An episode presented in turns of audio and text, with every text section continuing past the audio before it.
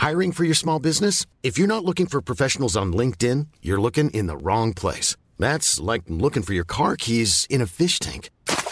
LinkedIn helps you hire professionals you can't find anywhere else, even those who aren't actively searching for a new job but might be open to the perfect role. In a given month, over 70% of LinkedIn users don't even visit other leading job sites. So start looking in the right place. With LinkedIn, you can hire professionals like a professional. Post your free job on linkedin.com slash spoken today. Heraldo Radio, la H que sí suena y ahora también se escucha.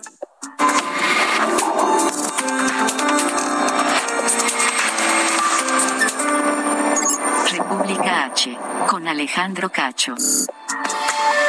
Muy buenas noches, buenas noches, bienvenidos a República H. Hoy, viernes 27 de agosto de 2021. Yo soy Alejandro Cacho y le agradezco que nos acompañe. Le envío un saludo a lugares en donde llega la señal de Heraldo Media Group y a usted que nos escucha en radio en eh, casi 100 ciudades en la República Mexicana. Gracias también por acompañarnos. Lo mismo, un abrazo fraterno a quienes nos ven y nos escuchan del otro lado de la frontera, en Chicago, en Atlanta y en muchas ciudades de Texas.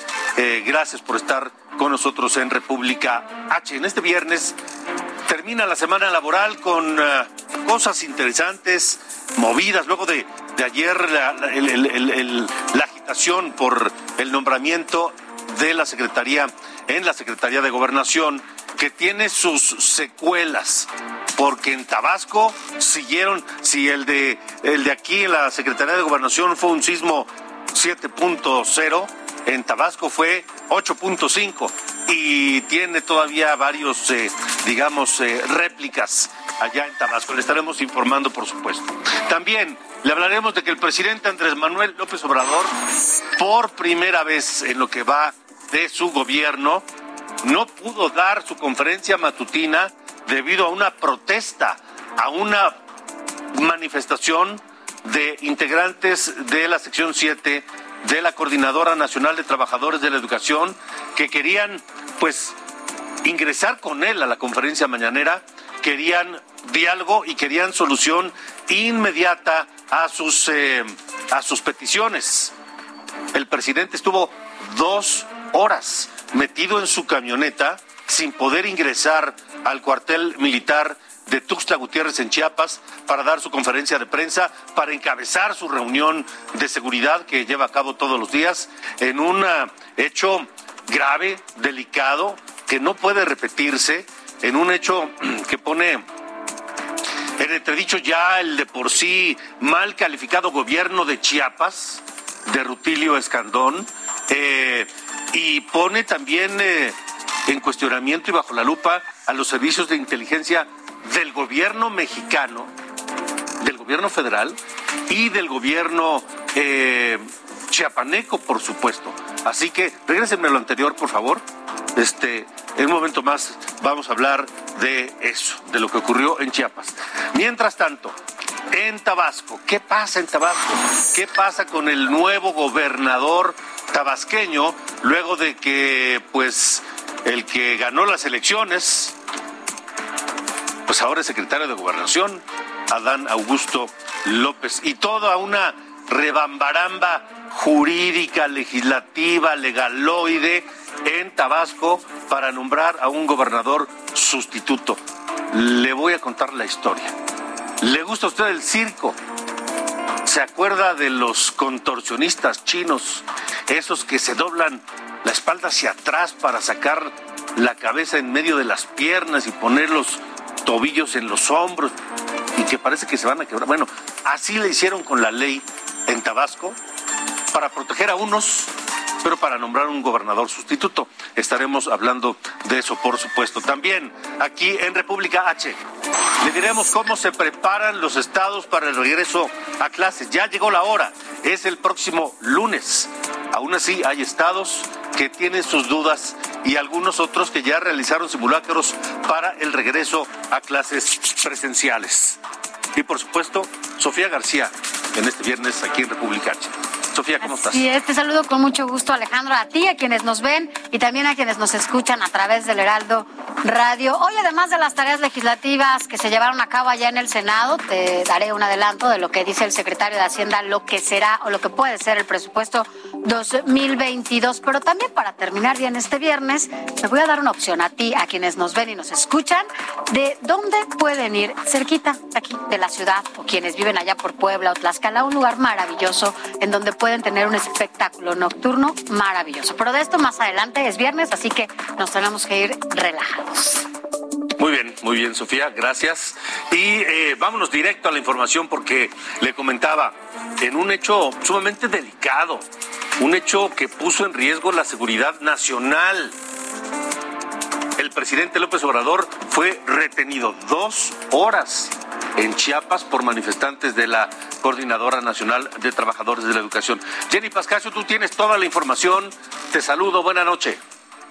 ¿Qué tal Alejandro? Muy buenas noches. Te saludo a ti y a tu auditorio para informarte que a las seis horas de este viernes docentes, médicos, estudiantes, madres de víctimas de feminicidio, personal de salud, enfermos, mujeres en busca de empleo y entre otros sectores de la población bloquearon el acceso al cuartel de la séptima región militar aquí en Tuxtla Gutiérrez, impidiendo el paso del convoy del presidente de México, Andrés Manuel López Obrador.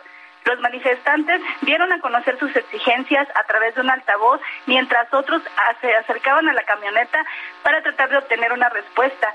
El presidente no bajó el vidrio y las escoltas argumentaron que es por la pandemia del COVID-19.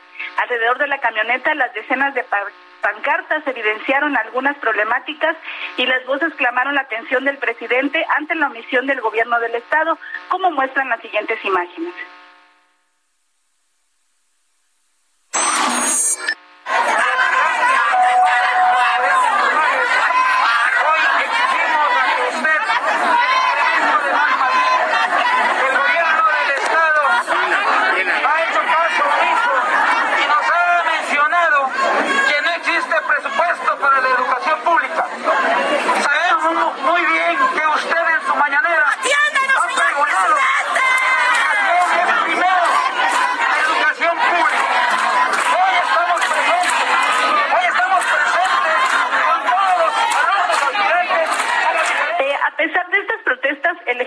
Se mantuvo firme en su decisión y durante este tiempo envió un mensaje desde su vehículo que fue transmitido en la conferencia de prensa donde dijo que no se someterá a chantajes.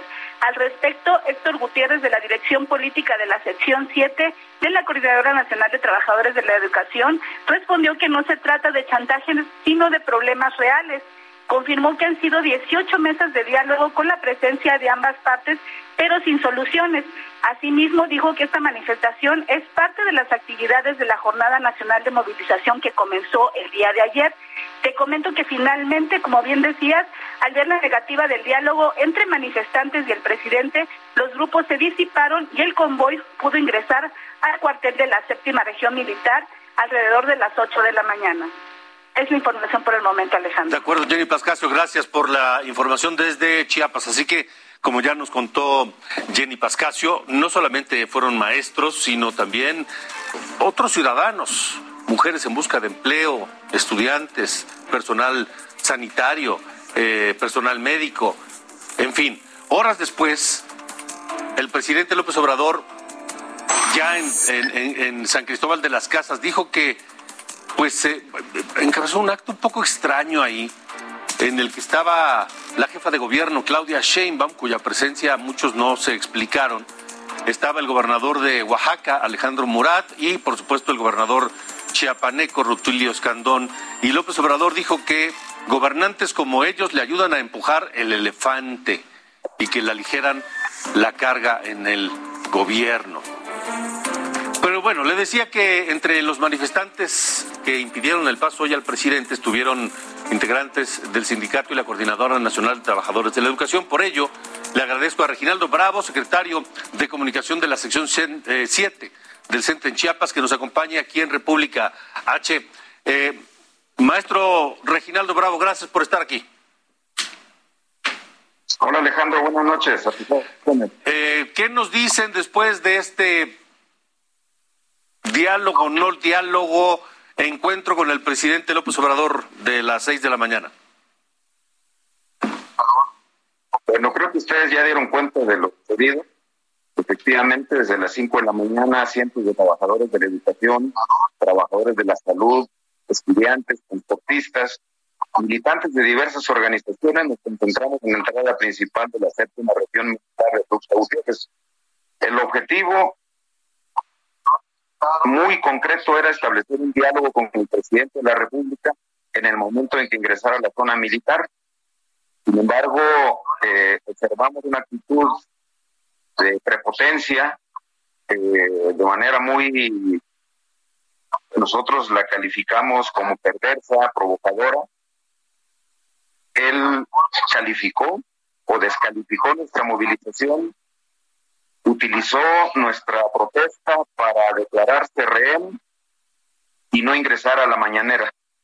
Este hecho ha dado lugar a una campaña de denostación, una campaña mediática de descalificación eh, de linchamiento mediático orientado a construir pues, toda una narrativa y un escenario que justifique la, persecución a los dirigentes. Maestro, ustedes lo que querían era ingresar con él al, al, cuartel para dar o estar presentes en la conferencia matutina, ¿eso es lo que querían? Lo que exigimos es que haya un compromiso formal de él de reabrir la mesa coordinadora nacional, de darle el espacio también a la mesa Chiapas y que atienda y resuelva las demandas pendientes con la sección 7. Tenemos 33 compañeros prácticamente en estado de cesados del Comité Ejecutivo Seccional. Nuestras cajas de ahorro y préstamos están congeladas. Hay decenas de trabajadores que requieren de un préstamo, que tienen enfermos o que ellos mismos están contagiados de COVID y no tienen recursos para atenderse. Entonces, ¿Están congelados esos recursos? ¿Por qué no tienen dinero? ¿Por qué están congelados los recursos y no tienen dinero? Porque hubo un decreto en el mes de mayo del gobernador del estado en donde prácticamente eh, declara que no va a retener los descuentos por concepto de estos préstamos. Entonces, eso ha impedido hasta este momento que tengamos acceso al dinero de, a nuestro dinero en esa caja de ahorro. La, ¿El gobierno del estado no les ha no les ha pagado o no les deja utilizar su propio fondo de ahorro? ¿Cómo, cómo entenderlo? Según el gobierno del estado, pretende transparentar este, estos programas. La Secretaría de Educación Pública ya hizo todo lo que tenía que hacer, auditorías administrativas, auditorías financieras, y ya declaró que no hay absolutamente ningún motivo para que estas cajas no funcionen. En ese sentido, no quieren imponer condicionamientos para tener acceso a nuestro dinero. ¿Qué condiciones? ¿Qué condiciones les imponen? todo un reglamento, violar todo un reglamento que hemos construido a lo largo de 20 años de existencia de la caja de ahorro. Imponernos un reglamento que rompe con toda la estructura que hemos construido. Ya. ¿Qué otras cosas, qué otras demandas tienen ustedes eh, pendientes con el gobierno, ya sea con el gobierno de Rutilio Escandón, que por lo veo ha estado obstaculizando su trabajo, y, o con el gobierno federal? ¿Qué otras cosas piden ustedes? La restitución de la bilateralidad. Exigimos la participación del sindicato en el tratamiento de todos los procesos laborales y administrativos que afectan a los trabajadores de educación. Las nuevas normas de la CAM, que es la reforma educativa, para nosotros significa un maquillaje de nuestra reforma de Hicimos ya el que cese ese régimen de excepción laboral en que se ha condenado esta reforma educativa. Profesor Reginaldo Bravo, se está cortando la comunicación. Díganos eh, brevemente, ¿en qué quedaron? ¿Van a seguir dialogando? ¿Se ¿Vendrán a la Ciudad de México? ¿Van a seguir en Chiapas? ¿Quién los va a recibir? ¿En qué quedaron? El único ofrecimiento que nos hizo en la mañana es el de trasladar una plática con la secretaria de Educación. Sin embargo, la semana pasada la coordinadora nacional tuvo una plática con esta persona y no tiene ninguna capacidad de resolución, mm. ni siquiera se comprometió a hacer la gestión ante el presidente para reabrir la mesa de negociación. ¿Ustedes tendrán algún plazo, pondrán alguna fecha para recibir soluciones eh, ante todo esto? Y si no, ¿qué va a pasar? Tenemos toda una jornada de lucha permanente. El día de mañana, el día de pasado mañana, eh, sin duda, habrán movilizaciones, habrán protestas también, en donde quiera que esté el presidente. Lo que exigimos simple y sencillamente es que haya un compromiso formal de reabrir la mesa de negociación y la mesa Chiapas. Pues estaremos muy atentos, eh, profesor Reginaldo Bravo. Gracias por haber estado en República H. A tus órdenes. Hasta luego, el profesor Reginaldo Bravo, vocero de la sección 7 de la Coordinadora y el Sindicato de Trabajadores de la Educación. Ya que hablamos de Chiapas, allá medio centenar de personas que habían sido desplazadas por la violencia en la zona de los Altos, en Panteló, ya regresó. Son alrededor de 10 familias que regresaron a sus, a sus casas, a sus propiedades, luego de que huyeron de la violencia. Y ya que el presidente López Obrador estará todo el fin de semana allá en Chiapas, nos preguntamos cómo va el avance o si es que hay avance en las pláticas de paz. Nos preguntamos si el presidente dialogará con ellos en estos días. Iremos nuevamente a Chiapas más adelante para seguir hablando de esto. Pero vamos ahora a Tabasco. Porque Tabasco tiene un nuevo gobernador, pero resulta que parecía una, una papa caliente, una silla caliente en la que nadie se quería sentar. Porque se manejaban varios nombres para ser el gobernador sustituto, pero como en, como en la casa, Safo, todos dijeron, Safo, Safo, nadie quería. Y entonces los, los diputados del Congreso local y todos los involucrados torcieron la ley como si fuera esto un acto de, de, circo, de estos eh, eh, artistas chinos este, que se doblan y hacen unas cosas impresionantes eh, para nombrar a alguien y al final proteger a otros. En fin, Javier de la Rosa, Javier Armando de la Rosa, tú tienes la información desde Villahermosa. Te saludo, buena noche. Hola, ¿qué tal? Muy buenas noches, Alejandro. Como tú ya lo mencionas, pues bueno, pues aquí en el estado de Tabasco, pues prácticamente fue una movilización eh, legislativa, política, la que se dio durante la noche de ayer jueves y la madrugada precisamente de hoy viernes para poder tener un nuevo gobernador en el estado de Tabasco. Y es que, ¿por qué está llamando tanto la atención? ¿Por qué incluso la gente se pregunta eh, en qué momento llegamos a tener a un nuevo gobernador en tan poco tiempo? Pues bueno, resulta que luego de que Adán Augusto se fue como ya este secretario de gobernación a nivel federal, pues aquí en Tabasco la ley de nuestro estado, los estatutos de nuestro estado dicen que eh, en caso de que el gobernador tenga que eh, abandonar el puesto, que tenga que pedir licencia al cargo, pues tendrá que ser el secretario de gobierno de nuestro estado quien eh, se haga cargo de la, del tema político, quien asuma el rol de gobernador. Sin embargo, pues bueno, pues en este caso, aquí el secretario de gobierno de Tabasco es José Antonio de la Vega Asmitia, el cual pues fue una figura que en su momento, pues bueno, pues era el candidato, se hablaba que podría ser el candidato del PRD a la gubernatura de Tabasco, no lo fue, pero bueno, era una figura fuerte del PRD en el anterior sexenio, eh, fue también este dirigente del Partido Acción Nacional del PAN aquí en Tabasco, y bueno, él era el secretario de gobierno y se esperaba que, pues bueno, si Adán Augusto se va de Tabasco, él asumiría el cargo de gobernador. Sin embargo, no ocurrió esto, lo que hicieron las autoridades fue pues una estrategia en la cual le solicitaron la renuncia a José Antonio de la Vega Smitia, le dijeron, ¿sabes qué? Hasta aquí llegaste, presenta tu renuncia. Él renuncia durante la tarde del día de ayer y finalmente le toman protesta al capitán Carlos Merino Campos, quien era el delegado de programas federales aquí en Tabasco, le toma la protesta él como secretario de gobierno y posteriormente, como él ya había asumido como secretario de gobierno, eh, se trasladó al Congreso del Estado y ahí le tomaron posesión como gobernador sustituto del estado de Tabasco. Ahora bien, la ley aquí en Tabasco dice que solamente puede durar 60 días al frente del gobierno del estado. Sin embargo, pues bueno, pues aquí viene la segunda parte de esta movilización que se hizo ayer e incluso durante la madrugada de hoy todavía seguía esta, esta situación.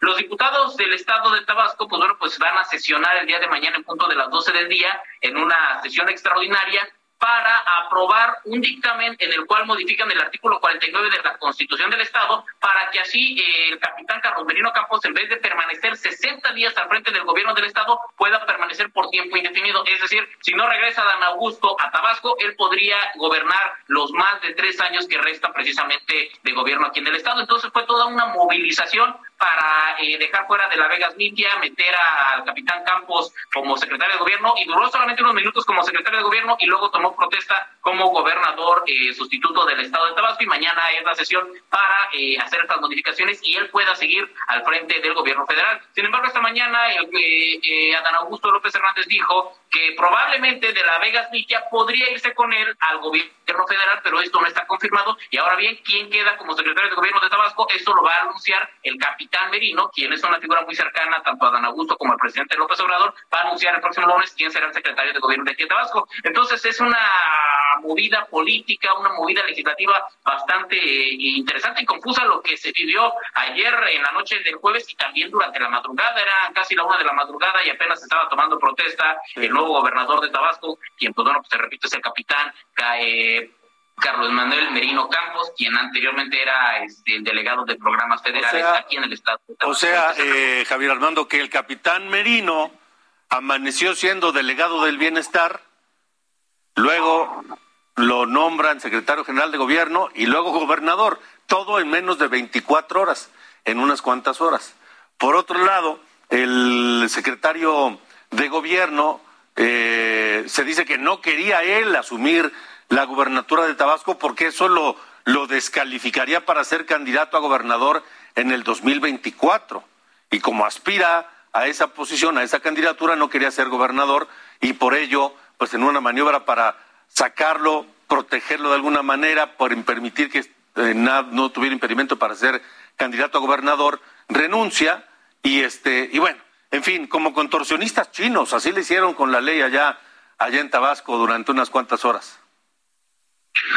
Así es, Alejandro, pues prácticamente una movida bastante interesante. Y es que si bien ya se hablaba de que Adán Augusto se podría ir de Tabasco para participar en el, en el gobierno federal, pues no era algo que nos esperábamos. Es decir, sí sabíamos aquí en Tabasco las declaraciones de Andrés Manuel López Obrador que decía que probablemente Adán Augusto podría formar parte del gobierno federal, pero esto lo veían como una especulación, como un rumor, y nos cayó por sorpresa prácticamente el día de ayer. Y eh, el capitán Merino Campos duró aproximadamente entre 20 y 30 minutos como secretario de gobierno antes de tomar posesión como eh, gobernador sustituto y como tú ya lo mencionas, seguía siendo él el coordinador de programas federales. Era una figura que sí se hablaba que podría ser por la cercanía que tiene con el presidente, pero pues no, no creímos que él asumiera el cargo. Se hablaba más del propio secretario de gobierno, se hablaba de César Raúl Ojeda que también es muy cercano al presidente, y pues de hecho, eh, cuando se dio todo este movimiento, Adán Augusto fue, bueno, mandó al representante de asuntos políticos del gobierno del estado a entregar su eh, solicitud para separarse del cargo por tiempo indefinido. Se da una reunión en el Palacio de Gobierno aquí en la Plaza de Armas de la Ciudad de Villahermosa, que para las personas que no conocen la capital tabasqueña, bueno, está el Palacio de Gobierno, está la Plaza de Armas y aproximadamente a 500 metros ya está el Congreso del Estado. Se reunieron ahí después de, que Adán Augusto entrega su, eh, su solicitud para separarse del cargo por tiempo indefinido, le toman protesta dentro del Palacio a este al capitán Merino Campos y luego de que le toman protesta sale el capitán Merino Campos y se va caminando en medio de la plaza, en medio de la noche al Congreso para tomar protesta como eh, nuevo gobernador de Tabasco. Entonces aproximadamente 20, 30 minutos fue lo que duró como secretario de gobierno y eh, después de esto, pues, pues, ya tomó posesión como gobernador eh, interno, como gobernador sustituto, y mañana será la sesión para ver si se quedan los tres años, aunque muchos diputados, principalmente de la fracción de Morena, pues, han, han, mostrado su aprobación para que el capitán Merino se quede gobernando los más de tres años que restan, y no hay todavía nombres para ver quién es el secretario de gobernación de gobierno pues de Gracias, gracias por la información, Javier Armando de la Rosa. Seguiremos en contacto. Gracias, Desde el estado Así que como ya escuchó usted, como contorsionistas chinos, así lo hicieron en Tabasco. Vamos con Sofía García. Esto es República H. Vamos rápidamente a un recorrido por la República y es que el fiscal de San Luis Potosí, Federico Garza, reconoció que su estado es peligroso para los migrantes. Precisó que están en riesgo de secuestro y trata de personas. Incluso han detectado el cobro de rescate a familiares que viven en Estados Unidos. Y el Tribunal Electoral de Sinaloa entregó la constancia de validez a Rubén Rocha como gobernador electo del estado. Precisó que el morenista obtuvo el 56% de los votos, mientras que su opositor, Mario Zamora, alcanzó apenas el 32%. Y el acoso laboral será considerado eh, ya en Sinaloa como un delito. Esto luego de que diputados locales aprobaron e incluyeron esta figura dentro del Código Penal Estatal. El castigo será hasta de cuatro años de prisión. Hasta aquí este recorrido, Alejandro.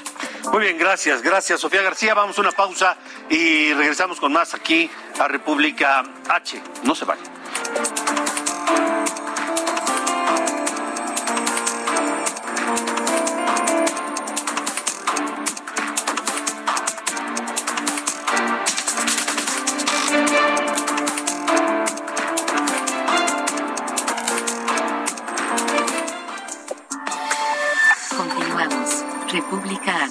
Con Alejandro Cacho. Heraldo Radio, la HCL se comparte, se ve y ahora también se escucha.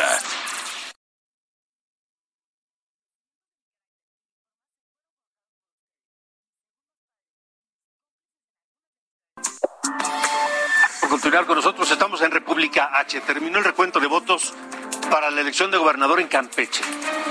Fue anoche y de acuerdo al magistrado presidente de la sala regional especializada eh, del Tribunal Electoral del Poder Judicial de la Federación, pues ya, ya, ya se tiene un diagnóstico. Guillermo Officer, corresponsal de Heraldo Media Group allá en Campeche, nos tienes toda la información, Guillermo. ¿Cómo te va? Buenas noches. Buenas noches, Alejandro. Te saludo con gusto desde Campeche. Así es, terminó esta jornada de reconteo total de votos a la gubernatura aquí en esta en este estado de Campeche. Fueron en total un poco más de 30 horas ininterrumpidas durante las cuales los representantes de los eh, diferentes partidos políticos, así también como las autoridades electorales, tanto locales como federales, estuvieron al pendiente del el conteo, el reconteo de 1.190 urnas que fueron las que se abrieron y de donde se contó voto por voto todo lo, la decisión de los campechanos en cuanto a la gubernatura se refiere. Este tuvo como sede el Centro de Comisiones Campeche 21 y lo importante aquí señalar es que el, eh, el magistrado presidente de esta sala regional especializada del Poder Judicial de la Federación, del Tribunal Electoral, Rubén Lara Patrón, bueno, informó que ya se concluyó este proceso, sin embargo, no dio cifras, es decir, no hay clara la tendencia de lo que está eh, sucediendo, de lo que sucedió más bien, y tocará a la sala superior, a los magistrados de la sala superior, entonces sí, informar cuando ellos crean prudente cuál fue el resultado y qué fue lo que se encontró en estas urnas. El candidato del Movimiento Ciudadano, Eliseo Fernández Montúfar, afirma que se documentaron más de 500 anomalías en estos paquetes y todas ellas constan ya en el informe que lleva estas autoridades hacia la sala superior del Tribunal Electoral. Por su parte, Laida Sansores, después de dos días de eh, la defensa del voto, lo que ellos llaman la defensa del voto en el malecón de la ciudad, frente a la sede donde se contaron los votos, se declaró ganadora ayer por la noche. Hubo intercambio de declaraciones tanto por parte de Liceo Fernández Montúfar y también por parte de la gobernadora electa de momento, Laida Sansores San Román, quien dijo ya es gobernadora, el pueblo de Campeche decidió, en propias palabras así lo definió, así lo definió y eh, están eh, determinados a mantener esta ventaja y creen que eh, los magistrados les van a dar la razón. Habrá que esperar. Eh, Campeche, tanto políticamente como social, se mantiene la expectativa, pero tendrá que esperar al término de ley hasta el próximo 15 de septiembre, cuando se cumpla este término de ley, para tener nuevo gobernador o gobernadora de manera oficial. De acuerdo, Guillermo, pues ya veremos qué información le llega a la sala superior del Tribunal Electoral del Poder Judicial de la Federación aquí en la Ciudad de México y que den a conocer finalmente la resolución. Gracias, Guillermo. Seguiremos informando, Alejandro. Buenas noches. Igualmente, buenas noches. Un saludo a todo Campeche. Volvemos a Chiapas. Hoy hemos estado muy atentos de lo que ocurre allá en el sureste. Le decía hace un rato que 53 habitantes de Panteló regresaron a sus casas en esa cabecera municipal luego de que la violencia provocada por pues el conflicto social y armado y la presencia de gente del narcotráfico, más eh, la irrupción del grupo de autodefensas El Machete, pues eh, los hizo sentirse inseguros y la zona, eh, la violencia los obligó a irse a refugiarse en San Cristóbal de las Casas, en Acteal y en algunos otros lugares. Comenzó una mesa de, diálogo y yo le quiero agradecer al padre Marcelo Pérez, párroco de Simojovel, allá en Chiapas, que nos acompañe nuevamente aquí en República H para que nos diga, pues, cómo va el regreso de los desplazados y cómo van las negociaciones. Padre, habíamos hablado al principio, iban bien, no sé si siguen bien. Buenas noches. Muy buenas noches, este, muy amable. Pues nos da mucha esperanza, mucho gusto de que pues, siga desarrollándose los, los, el retorno a las personas que se sintieron obligados a salir de sus casas, a refugiarse y este retorno, estos retornos que se han sucedido, que a veces son visibles, a veces son invisibles los retornos, porque algunos están regresando de manera pues sola, sola en las familias y esto no, no sale en las noticias. Pero pues nos da mucho gusto este retorno y pues la relación con el, las nuevas autoridades, que es el Consejo Municipal, pues hay muy buena relación con el gobierno estatal y eso también yo creo que es, es punto muy positivo para que se vaya logrando la paz en Pantelón. Eh, padre, padre Pérez, eh, ¿cómo va el diálogo? ¿Se están, están logrando acuerdos para la pacificación de esa zona de los Altos? Bueno, se, de manera formal se hizo dos diálogos, el, eh, este, el 3 de agosto y 6 de agosto, este, para eh, eh, primero escuchar los puntos y segundo ya para dar respuesta de parte del gobierno los puntos, los seis puntos que se planteó y luego ha habido también pláticas en el Palacio en donde también la vez pasada plantearon las autoridades este, cómo quieren gobernar. Entonces la vez pasada ya hubo un evento masivo en donde ya toman posición las autoridades de manera formal y este están eh, tienen muy buena comunicación con las autoridades estatal y ahí van caminando. Yo lo veo lo veo con mucha esperanza. De acuerdo, padre, pues eh, ojalá, es decir, ya no habrá más eh, diálogos formales, como usted los llama, en los próximos días o semanas. Es decir, el diálogo se está dando en el sentido de que este, ya entre ellos este, autoridades de Panteló y autoridades este, estatal están dando de manera ya este, normales. Eh, llamábamos pues este, mm, eh, diálogos formales cuando había la mediación con la diócesis. Ahora ha habido varias, varios diálogos con el gobierno estatal, pero ya sin la intervención de la diócesis, pues, pues ya se está dando una comunicación este, formal autoridades de Panteló y autoridades de, eh, del Estado. De acuerdo.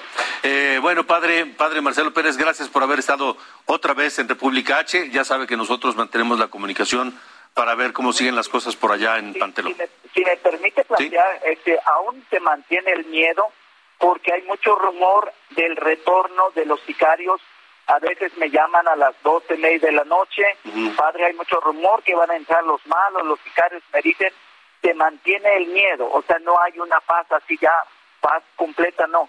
Sin embargo, hay mucha esperanza. Pues ojalá que, que esos rumores no tengan fundamento. Gracias, Padre Pérez. Bueno, cómo no, claro que sí, con mucho gusto, que Dios lo bendiga. Igualmente, hasta luego, buenas noches. Mire, ya que estamos en Chiapas, vamos a seguir ahí porque le hemos hablado también de la situación crítica que vive Tapachula con la presencia de decenas de miles de migrantes que se encuentran varados allá.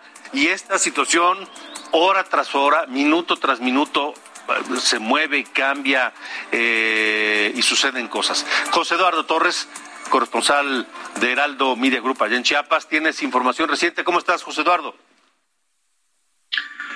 Alejandro, qué gusto saludarte en esta noche de viernes. Y bueno, me preocupa mucho lo que está ocurriendo en toda la geografía chiapaneca, pese a que el presidente López Obrador está de visita y pese a que lo retienen por más de dos horas, diez minutos en Tuxtla Gutiérrez. Bueno, hay otras aristas en la entidad, por ejemplo, el tema migrante, como bien lo mencionas, una situación que está recrudeciendo, lo mencionábamos ayer, lo repetimos hoy. Mañana la comunidad migrante, principalmente los haitianos y cubanos, van a realizar, van a iniciar una huelga de hambre afuera de las oficinas de eh, regularización migratoria y también de la estación siglo XXI, ambas localizadas en Tapachula, una huelga de hambre que evidencia la situación real de lo que está ocurriendo en el sur, en la frontera sur de México. Y bueno, ante esta situación también en las últimas horas el Instituto Nacional de Migración ha iniciado con estas maniobras un tanto extrañas de las cuales no da alguna explicación en torno a migrantes que están en distintos municipios del sur de Chiapas y los están enviando al puerto fronterizo Talismán o al puerto fronterizo de Ciudad Hidalgo, los dos con los que se enfrenta eh, hacia territorio guatemalteco y donde son abandonados a su suerte y de nueva cuenta estos migrantes comienzan a caminar hacia, hacia Tapachula. Entonces es una situación bastante extraña, pero lo más preocupante es que hasta el momento el Instituto Nacional de Migración hace oídos sordos a todo lo que está pasando y no, no da una explicación real de lo que realmente se está viviendo aquí en el sur. Mañana, Cacho, eh, el presidente va a estar en el sur de Chiapas, en el municipio de Huixla, eh, que es un paso obligado de migrantes donde se prevé que habrá protestas de haitianos y de centroamericanos también. Y el domingo también, ya en el punto más álgido de toda esta situación, en Tapachula, con inauguración de obras y donde se prevé también que los migrantes, pues ahora sí que hagan explotar esta bomba social que se ha estado generando en últimas fechas aquí en el sur de Chiapas, Alejandro. De acuerdo, José Eduardo. Entonces, sin mayor explicación y, y simplemente el Instituto Nacional de Migración ha recogido a los migrantes de, Tapachula y los llevan a estas comunidades pegadas a la frontera y ahí los, ahí los dejan, ahí los sueltan a su suerte, a la calle, a donde puedan.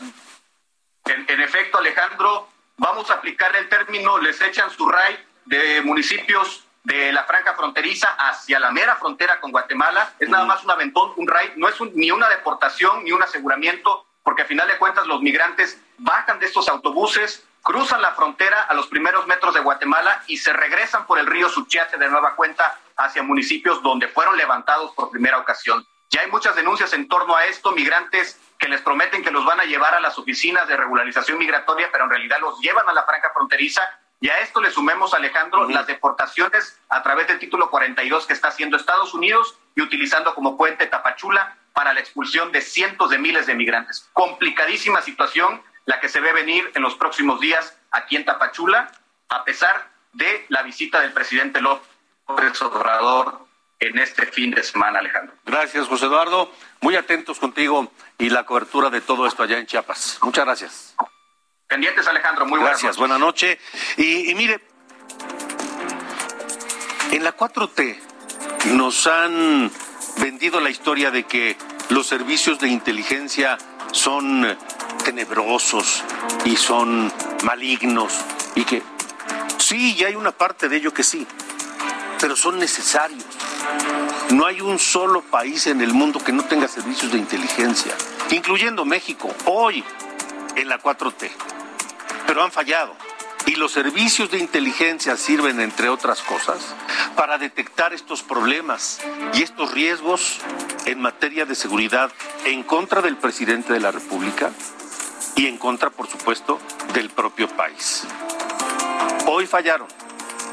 Hoy debieron haber detectado la situación y haber evitado que el presidente fuera retenido por más de dos horas en su vehículo no blindado por decenas de personas que alteradas querían hablar con él. Esperamos que esto no se repita. Son las 8.42, esto es República H. Vamos con Sofía García. Esto es República H. Gracias, Alejandro. Y bueno, pues ya es oficial, ya medio lo adelantábamos ayer, pero hoy se dio de manera oficial que Olga Sánchez Cordero sea la candidata a presidir el Senado a partir del próximo primero de septiembre. La morenista, la senadora, aseguró que hay leyes pendientes urgentes en la agenda de la cuarta transformación, las cuales deberán aprobarse pronto, tales como la revocación de mandato, entre otras. La exsecretaria de Gobernación aprovechó también para decirle a Ricardo Monreal Real que se legitima día con día como líder de la bancada por las acciones que ha tomado y por su institucionalidad y compañerismo. Esto le dijo Sánchez Cordero a Ricardo Monreal al llegar al Senado hoy. Y bueno, pues es que hoy también arrancó la plenaria de Morena allá en esta Cámara, previo al inicio ya de la legislatura número 65. Ahí estuvo presente el secretario de Hacienda, Rogelio Ramírez de la O, y aseguró que el paquete económico 2022 va a mantener la prudencia fiscal y estabilidad de la deuda pública y no contempla, eso sí, dijo, nuevos impuestos. También dijo el secretario de Hacienda que seguirá el combate a la evasión y defraudación fiscal. Rogelio Ramírez de la O adelantó también que el proyecto del presupuesto de egresos y la iniciativa de ley de ingresos se va a enfocar sobre todo en tres pilares.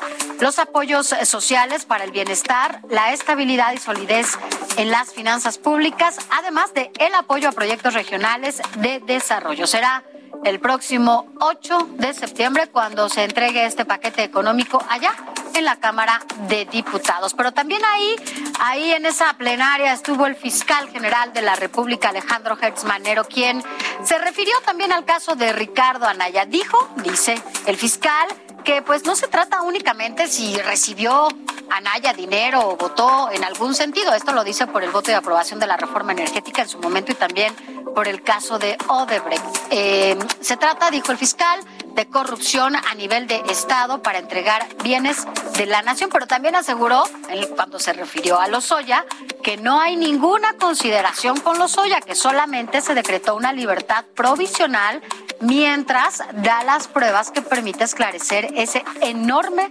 fraude y traición refiriéndose al caso de Odebrecht. Pero bueno, mientras tanto en la Cámara de Diputados aún siguen las negociaciones para dar a conocer quiénes presidirán la mesa directiva y la Junta de Coordinación Política. Todo apunta que será Morena quien encabece la presidencia de la mesa directiva y la Jucopo será el PAN. Todo tiene que estar resuelto ya en las próximas horas, toda vez que será el 29 de agosto cuando tengan su primera sesión. Así las cosas allá en las tareas legislativas, Alejandro, y bueno, pues estaremos hablando de ello ya el próximo lunes. ¿Quién será el presidente de la mesa y quién de la Jucopo? Me llama mucho la atención lo que dice el fiscal mm. Manero en el sentido de que no han tenido eh, concesiones, consideraciones para con Emilio Lozoya, hombre, ¿y qué tal si las tuvieran? ¿Qué tal si las tuvieran? Porque Emilio Lozoya ha sido señalado por esta investigación del gobierno federal como el centro, por lo menos el cerebro ejecutor de uno de los casos de corrupción, presunta corrupción, más grandes del sexenio pasado, que es el de Odebrecht y Pemex y la reforma energética y todo eso. Fue el centro, el, el cerebro operador que se benefició con varios millones de dólares de dinero de sobornos y además repartió, supuestamente, según las declaraciones del propio Lozoya y la investigación de la Fiscalía, repartió dinero a diestra y siniestra. Y, este individuo, que además huyó del país, varios meses estuvo prófugo, eh, cuando lo detuvieron negoció beneficios legales para aceptar venir a México, se comprometió a colaborar con la autoridad mexicana y el tipo no ha pisado la cárcel. ¿Dónde está? No ha pisado la cárcel, le devolvieron su mansión en la zona de las lomas eh, y nadie lo ha visto en México. Llegó del avión Exacto, a un hospital, estuvo mes y medio, una cosa así en el hospital con problemas de salud poco extraños. Que nadie supo. Que nadie supo. Y de ahí se fue a su casa. Qué bueno que no han tenido consideraciones para con Emilio Lozoya. Imagínense si las tuvieran. Sí. Estaría en las Bahamas de vacaciones, yo creo. O ya lo hubieran disculpado, ¿no? O ya lo hubieran, le hubieran pedido una disculpa, ¿no? Casi, casi. Ya le hubieran dicho, perdóname, nos equivocamos. Así es. Ay, ay, ay. Bueno, vamos a los números del día. Sara, ¿cuántos contagios de COVID en las últimas 24 horas? De acuerdo con la Secretaría de Salud, en las últimas 24 horas, se registraron 19.556 contagios de coronavirus en México. Una cifra alta, 19.556. Ayer hubo más de 20.000, antier hubo más de 21.000. En fin, la cifra baja pero poco. Siguen siendo muchos. ¿Qué pasa con el regreso a clases?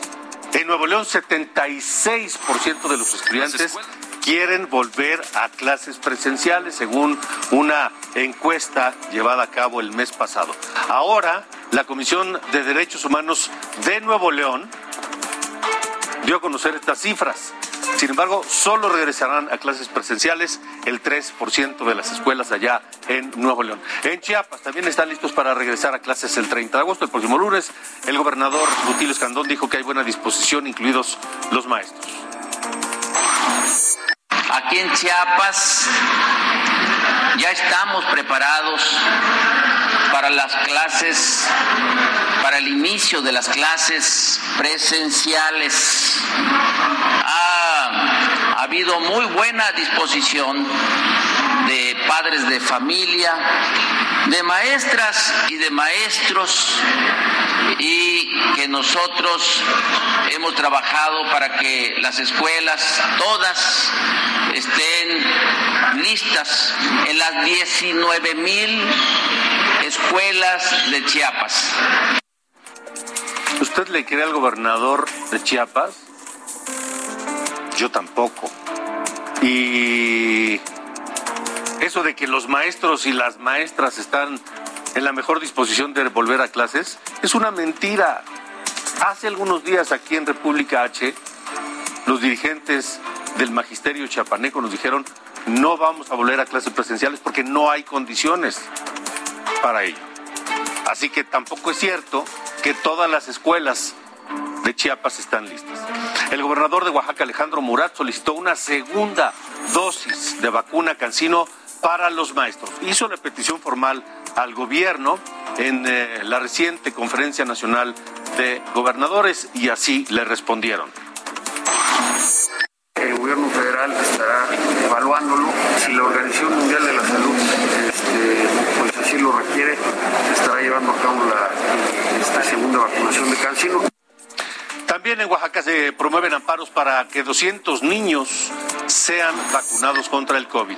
Ya recibieron fallo a favor, según informó una abogada allá, Alma Franco, que fue la primera que llevó a cabo este juicio de amparo y sentó un precedente eh, en el caso de su hijo de 12 años. Y en Aguascalientes regresarán a clases presenciales 1.258 escuelas públicas y 280 privadas. El gobernador Martín Orozco dijo que están listos y presentó los protocolos sanitarios para un regreso a clases presenciales seguro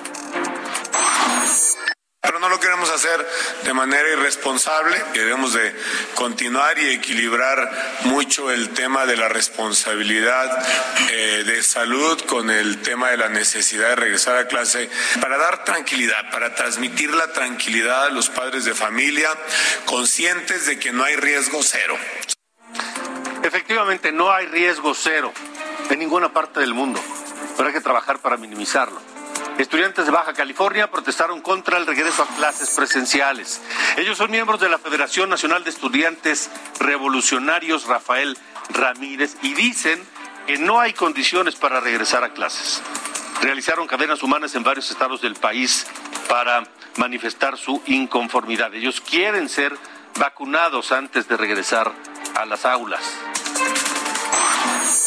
Estamos manifestándonos en contra del regreso a clases presencial de manera insegura, como lo decreta el gobierno. Nosotros, ¿qué es lo que pedimos? Que si se nos va a regresar a clases, se nos vacune al 100% de estudiantes y a pesar de eso, que se restablezcan las condiciones en las aulas.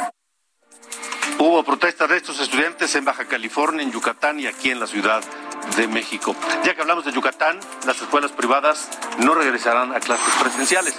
La Asociación Mexicana de Escuelas Particulares de Yucatán tomó esta decisión por el incremento de contagios. Los 250 planteles afiliados retornarán de manera virtual el próximo lunes. Si las condiciones de salud mejoran, regresarían a clases el 27 de septiembre, si no, hasta octubre. Mientras, en Hidalgo, las escuelas privadas ya están listas para iniciar clases. Cuentan con tecnología para trabajar de manera eh, híbrida, o sea, unos en clases, otros a distancia. La Federación de Escuelas Particulares dio a conocer esta información y dijo que el retorno será voluntario con responsabilidad de padres de familia, autoridades y personal educativo. En Querétaro se realizaron simulacros para el retorno a clases presenciales. algunos estudiantes fueron a escuelas con cubrebocas. A la entrada los maestros les aplicaron filtros sanitarios y bueno, todo, todo se llevó a cabo con normalidad. Vamos con Sofía García.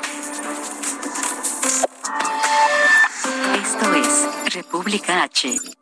Antes de irnos, Alejandro, quiero nada más que hagamos un viaje, que nos imaginemos este viaje a Tlaxcala, que es donde queremos invitar a todos a quienes nos ven y nos escuchan, porque allá, cerca del santuario de las Luciérnagas, usted se puede ir de campamento, además que es un lugar totalmente pet friendly y está ubicado en un lugar que se llama Nanacamilpa allá en el estado de Tlaxcala. Y este campamento, que además es un campamento, podríamos decir que hasta de lujo, se llama Gamply Oakley, es un espacio perfecto para acampar y tiene todas las condiciones para hacerlo. Si usted no está acostumbrado a irse a estos lugares, bueno, puede contar con todo lo que tiene que ver con restaurantes, electricidad, wifi, eh, baños eh, privados y todo lo que usted requiera si no está acostumbrado a este tipo de, de, pues irse de, de viaje eh, y de campamento. A partir de las ocho y media llegan las luciérnagas y usted puede estar acompañado en este espacio libre, solo o acompañado de su familia, para que pueda disfrutarlo sin tantos riesgos. Así que bueno,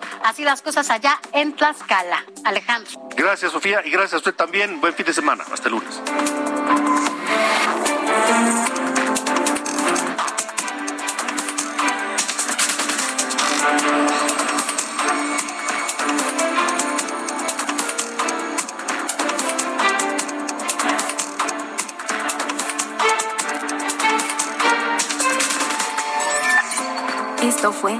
República H con Alejandro Cacho. Heraldo Radio.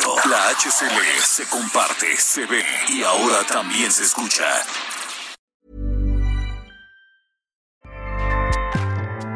ACAST powers the world's best podcasts. Here's a show that we recommend.